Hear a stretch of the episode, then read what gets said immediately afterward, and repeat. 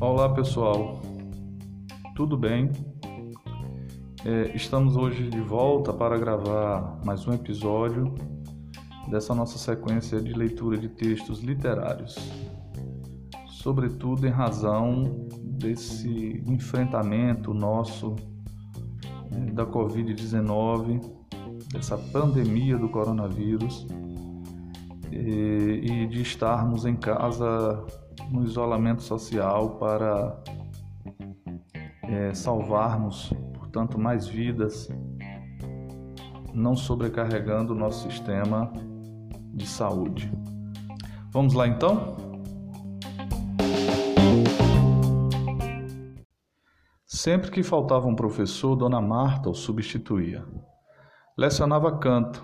A disciplina era considerada de importância secundária e, além disso, suas aulas eram péssimas mas em compensação ela estava sempre disponível, de manhã, de tarde, de noite. Morava no colégio praticamente. Quando chegávamos pela manhã, já estava sentada na sala dos professores, sempre com aquele sorriso meio sofrido, meio idiota. E ficava na escola mesmo depois que saíam os últimos alunos do noturno. Esperava um irmão que vinha buscá-la. Como ninguém nunca tinha visto esse irmão, circulava a história de que ela dormia no sótão do colégio que comia lá era certo. Ao meio-dia, ia para um banco no pátio, tirava de sua sacola um sanduíche e ficava mastigando melancólica. Um dia não veio a professora de português. Trouxeram Dona Marta. Entrou na sala de aula. No seu andar vacilante, cumprimentou-nos, pediu desculpas pela ausência da colega. E anunciou que não nos faria cantar. Estava rouca. Coisa difícil de comprovar. Sua voz tinha normalmente um timbre enrouquecido, o que era motivo de deboche. Goela enferrujada era o seu apelido, que ela ignorava ou fingia ignorar. Vamos fazer uma coisa diferente, disse. Tentou fazer um ar misterioso, cúmplice. Vamos fazer de conta que estamos na aula de português, certo? Quero que vocês escrevam uma composição sobre qualquer tema, a escolha de vocês. Depois escolherei cinco alunos ao acaso, lerão suas composições e o melhor ganhará um prêmio. Fez uma pausa e acrescentou: Aqui está. Tirou da bolsa um chocolate, uma barra de chocolate ordinário, pequena. E aquela barra ela segurou no ar pelo menos um minuto, sorrindo, feliz.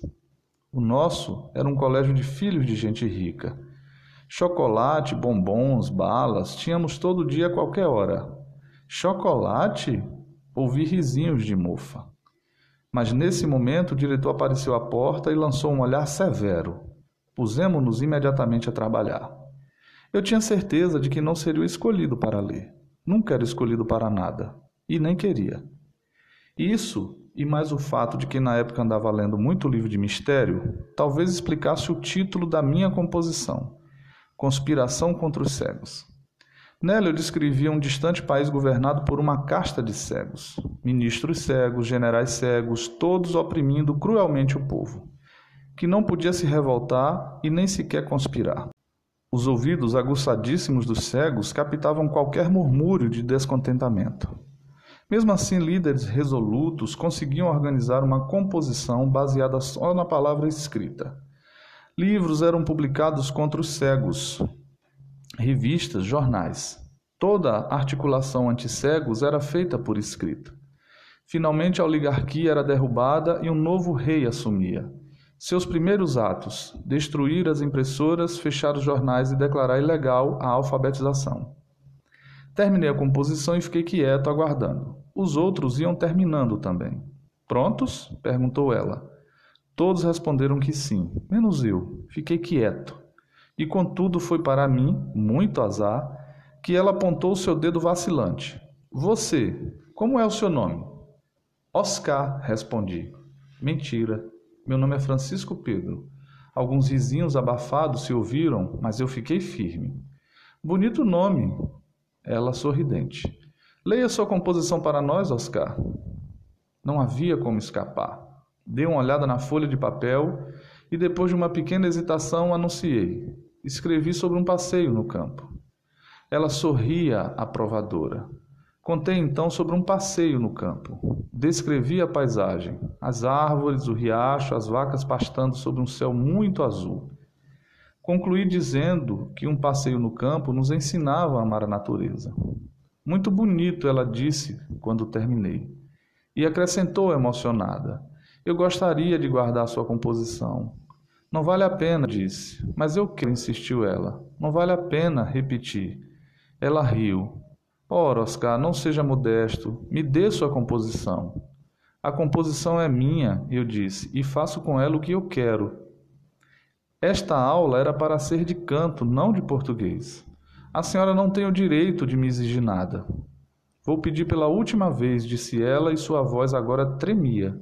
Quero sua composição, por favor. Peguei a folha de papel e rasguei-a em meio a um silêncio sepulcral. Não disse nada mas todos podiam ver as lágrimas correndo-lhe pelo rosto. O que me surpreendeu, eu não sabia naquela época que os cegos podem chorar.